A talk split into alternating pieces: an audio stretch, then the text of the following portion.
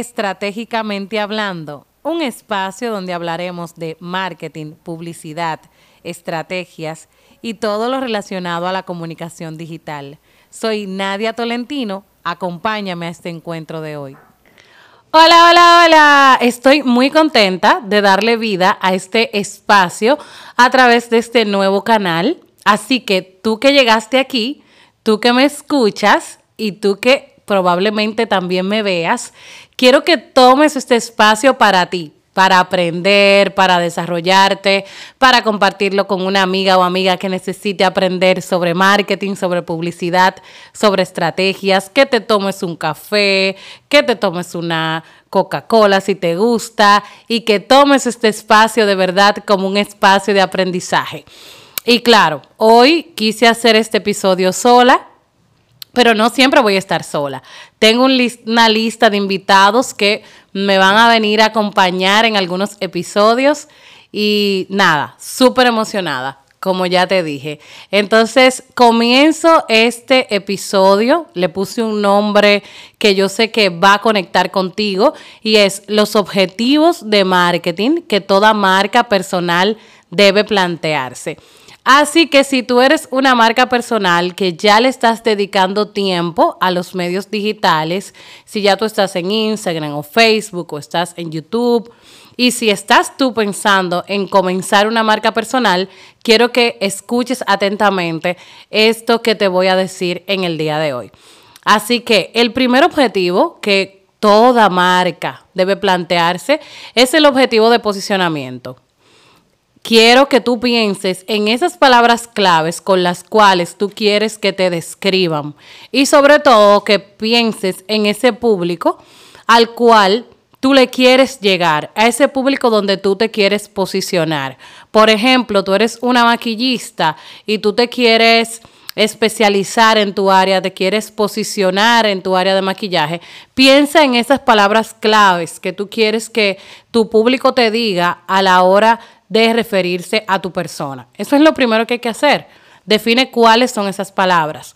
Lo segundo que hay que hacer para poder entrar en esta dinámica y poder ver si realmente estás creciendo es definir en cuáles canales vas a estar. Y estar en todos los canales, de verdad te lo digo hoy, no determina tu posicionamiento estar en los canales donde está tu público, estar en los canales donde tú te sientas cómoda, donde tú no sientas que es un dolor de cabeza crear contenido. Entonces define esos canales según el espacio donde tú te sientas tranquila. Si lo tuyo es hacer videos, busca ese canal donde tú puedas desarrollarte y hacerlo con mucha libertad. Entonces ya te he dado, ya te he brindado dos, dos acciones. La primera acción que te brindé fue piensa en las palabras claves. La segunda acción que te brindé fue piensa en esos canales y la tercera acción es crea contenido. Crea contenido que demuestre tu área experta. Crea contenido que demuestre que tú sabes lo que estás haciendo y que tú sabes lo que estás diciendo. No tengas miedo a compartir contenido, a compartir plantillas, a compartir lo que sabes. Eso de que, ay, mi, receta secreta, eh, eso vamos a dejarlo para las películas. Entonces quiero que de verdad no tengas miedo de compartir contenido. Entonces ya te brindé el objetivo número uno y te brindé tres acciones claves para tú ir encaminando tu posicionamiento. Y ojo, todos los años debes plantearte el objetivo de posicionarte. Las marcas deben trabajar continuamente en su posicionamiento. Es uno de los objetivos más complejos de medir, pero créeme, hay pistas que te van a guiar y que te van a decir, hey, sí, vas por buen camino, hey, sí, te estás posicionando.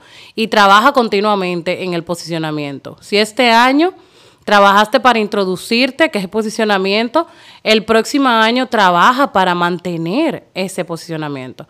Así que no te canses, porque este es un objetivo, como te dije, que se trabaja continuamente. El objetivo número dos que debes plantearte o replantearte es el de crear comunidad. Y este objetivo a mí me encanta porque es el que te mantiene unida. La palabra comunidad es eso, es unión, común, unidad, estar unido.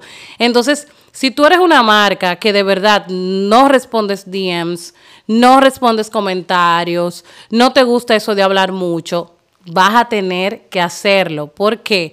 Porque necesitas crear comunidad, necesitas atraer a tu tribu. ¿Y cómo se crea comunidad? Compartiendo, colaborando, respondiendo. Es muy difícil que tú quieras crear comunidad sin hablar. Entonces comienza desde ya a evaluar de qué manera les respondes a tus usuarios, si van a esperar cuatro horas que tú les respondas, si tú siempre vas a estar ahí pendiente de ellos, cuáles son las personas con las cuales tú quisieras estar cerca, estar unido, cuáles son esas personas que te van a ayudar a crecer y crea un plan de colaboración. Y tú dirás, wow, ¿verdad? Un plan de colaboración. Sí, créate una lista, ese plan de colaboración que donde estén todas esas personas con la cual tú puedes hacer un live, con la cual tú puedas hacer contenido interactivo, con la cual tú puedas eh, lograr una invitación a un podcast como este, escríbeme que te voy a traer aquí a compartir conmigo y a crear comunidad. Así que haz ese listado, pon esas acciones de qué vas a hacer con esas personas que estén dentro de tu nicho, que tengan el público que tú buscas o que simplemente tengan algo en común. Así que ya te he brindado el objetivo número dos, que, es crear comunidad.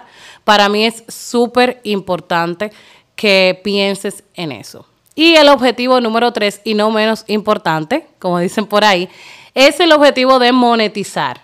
Y tú dirás, eh, monetizar, sí, ganar dinero.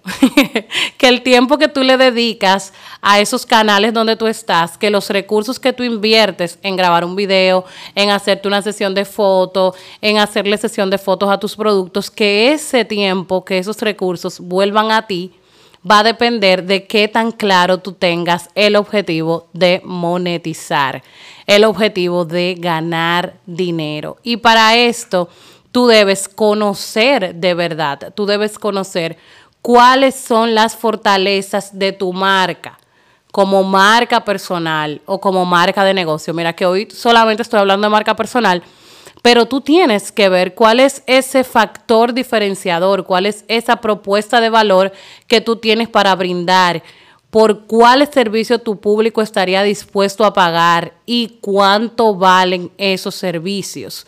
Y yo quiero que tú te lo plantees. ¿Por qué? Porque a veces nos tomamos este tiempo que le dedicamos a las redes muy en serio y duramos un año, dos años y después es que queremos venir a vender o, a brindar nuestro servicio y uno como que comienza como que, ay, yo nunca he vendido nada, yo siempre he compartido esos tips así de gratis, entonces ahora voy a tener que vender, sí. Entonces, por eso planteate ese objetivo desde el principio. ¿Y cómo tú te lo planteas?